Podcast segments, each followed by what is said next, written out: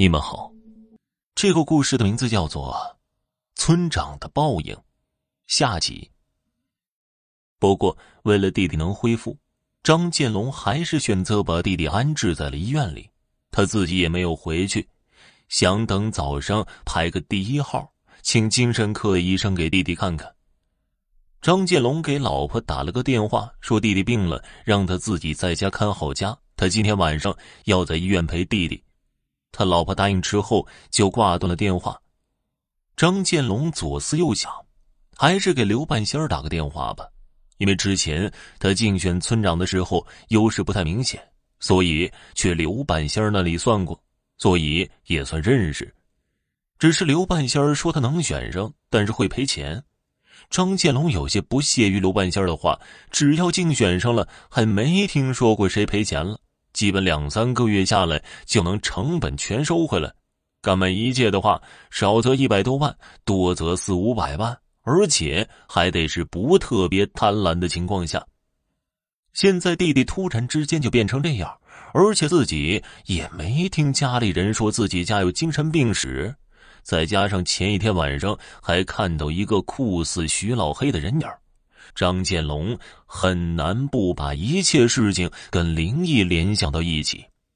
张建龙安抚好弟弟之后，就出了病房，来到住院部楼外，给自己点上了一支烟，然后拨通了刘半仙的电话。他并没有说别的，毕竟都不是什么光彩的事儿，只是说自己的弟弟生病了，想让刘半仙给算算怎么回事儿。刘半仙让张建龙把病人的八字告诉自己，他得掐算一下才能知道。于是张建龙十分配合的报上了弟弟的八字。电话那端的刘半仙掐算了一会儿，就骂张建龙胡闹，拿个死人的八字让自己算，这不是开玩笑吗？张建龙却完全被刘半仙给骂懵了。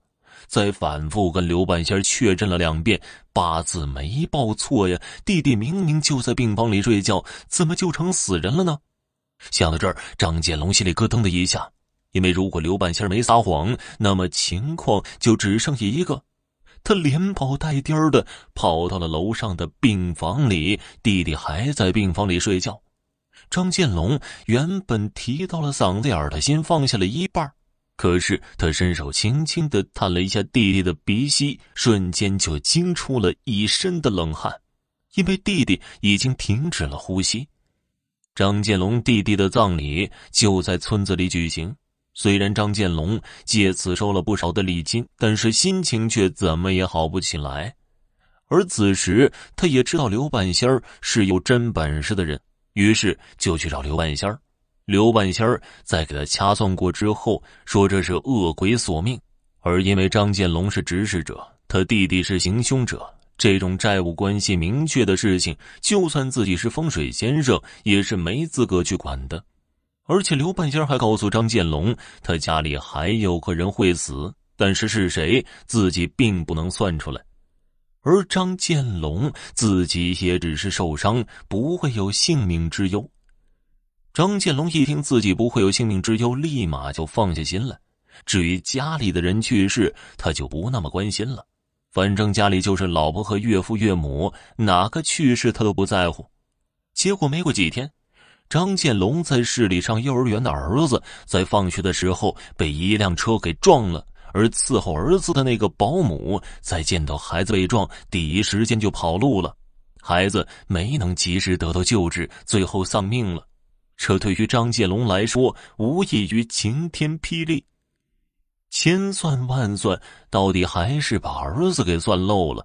张建龙开着车去市里看儿子最后一眼，在途中，他的车也出了车祸，因为太心急，车速过快，从路边滑了出去，撞到了路边的树上，方向盘被撞断，刚好挤在张建龙的命根子上。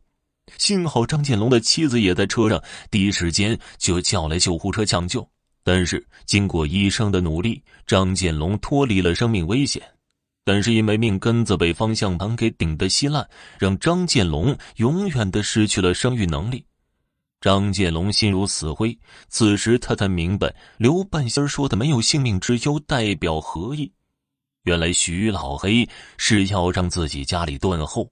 不过张建龙出院之后，就像是变了一个人，也不捞钱了，而是实实在在的为村民办实事儿之前捞回来的钱，也都拿出来给村民搞建设。因为失去了孩子，又失去了生育能力，于是他们夫妻俩领养了一个孩子。